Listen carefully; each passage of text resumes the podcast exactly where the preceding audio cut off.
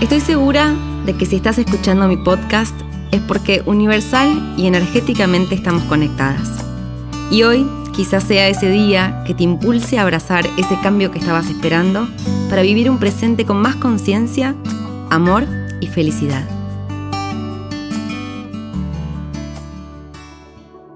Hola, mi nombre es Daphne Schilling.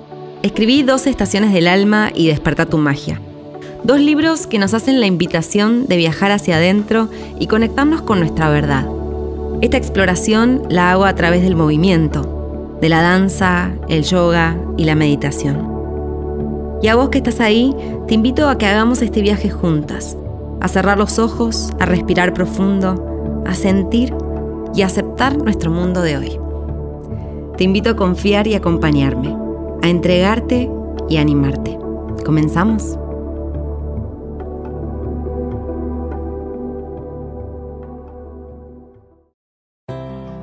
Gracias a todas las personas que me dijeron que no. Sí, gracias a, todos esos no. Porque aún hoy y, cada día le agradezco a ese fuego que, galopa incansablemente en mi espíritu. Ese fuego que me impulsa a, seguir haciendo, a seguir creando, a darle espacio a lo que creo. Porque aunque a veces me cueste, y, por eso digo que a ese fuego hay que alimentarlo todos los días. Creo que al final siempre creo en mí. Creo que todos creemos en nosotros. Pero puedo entender la frustración. Puedo entender la frustración que a veces aparece cuando recibimos tantos no. Y créeme que en el camino he conocido a muchas personas que ante un no frenan su búsqueda, porque yo también fui una de ellas se alejan de lo que más les mueve, de lo que más los despierta y terminan encerrándose cada vez más en la cajita de cristal de lo confortable, en vez de descubrirse con sus miles de talentos. Entonces ahí es donde la falta de confianza nos juega una mala pasada, de esas que quizás nos alejen por siempre de nuestros talentos y al final sea tarde, aunque nunca lo es del todo, para recuperarlo.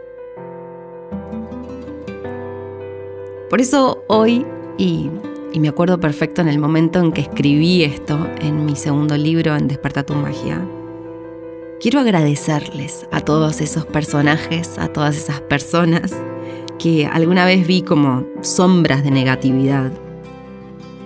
Les quiero agradecer por enseñarme que la perfección no existe, ni en vos, ni en mí, ni en cualquier persona que creas que lo es porque en el trayecto hacia nuestros objetivos siempre habrá un punto que no podemos controlar, un punto ciego. Les quiero agradecer a aquellas personas que me dijeron que no, porque fueron las encargadas de renovar la confianza en mí misma, de sí a veces caerme y querer dejarlo todo, pero también de construir la resiliencia y darme las ganas y el deseo de volver a intentar. Y te invito a que agradezcamos juntas a aquellas personas y celebremos la imperfección, ¿no? Porque para mí la imperfección es la nueva perfección. Hay un tramo de mi libro en el que recuerdo una cita de Eckhart Tolle que me dejó tranquila, que dice, esa sensación de que hay algo malo en ti no es un problema personal tuyo. Es una condición humana universal. Puede que te sorprenda saber que hay millones y millones de personas en el planeta que tienen el mismo patrón de pensamiento. Forma parte del ego humano. Entonces, de alguna manera, saber que estamos acompañados en ese camino de sentir que hay algo malo en nosotros, que esto no es para nosotros o que esto nunca va a ser para nosotros. Creo que nos puede tranquilizar el corazón y nos puede dar la fuerza para seguir intentando. Porque viviendo nos exponemos, porque eso somos. Somos seres humanos caminando en un mundo en relación. Pero no podemos permitir que el afuera nos determine porque esa es nuestra tarea. como tampoco podemos dejar que un comentario negativo nos tire al subsuelo de nuestra creación, y mucho menos ver a la frustración, a los obstáculos o a las críticas como un freno. Siempre me gusta recordarme esto. Si estamos dispuestas a vivir, tenemos que estar dispuestas a equivocarnos y aún así a elegirnos. Abracemos lo que nos aleja de nuestra confianza y entendamos que todo eso es necesario para el camino. En este podcast te propongo que a todos aquellos que alguna vez te pusieron una piedra en el camino, a todos aquellos que te dijeron que no eras lo suficientemente buena para algo, que hoy les mandemos un abrazo, les mandemos un beso universal que les llegue y les agradezcamos por darte el empujón que necesitabas para seguir luchando por lo que creías. Entonces te propongo, quizás hoy, en algún rato de este día, puedas pensar en algo, en algo lindo y escribirle una carta a aquella persona. Unas líneas, una palabra, ¿no? En las que puedas agradecerles el impulso que te dieron.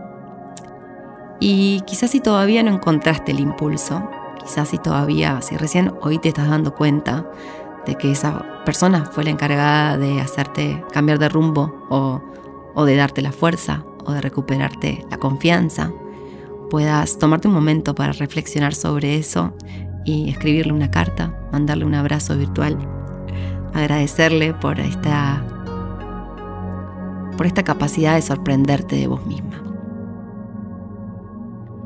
Hoy es tiempo de seguir adelante.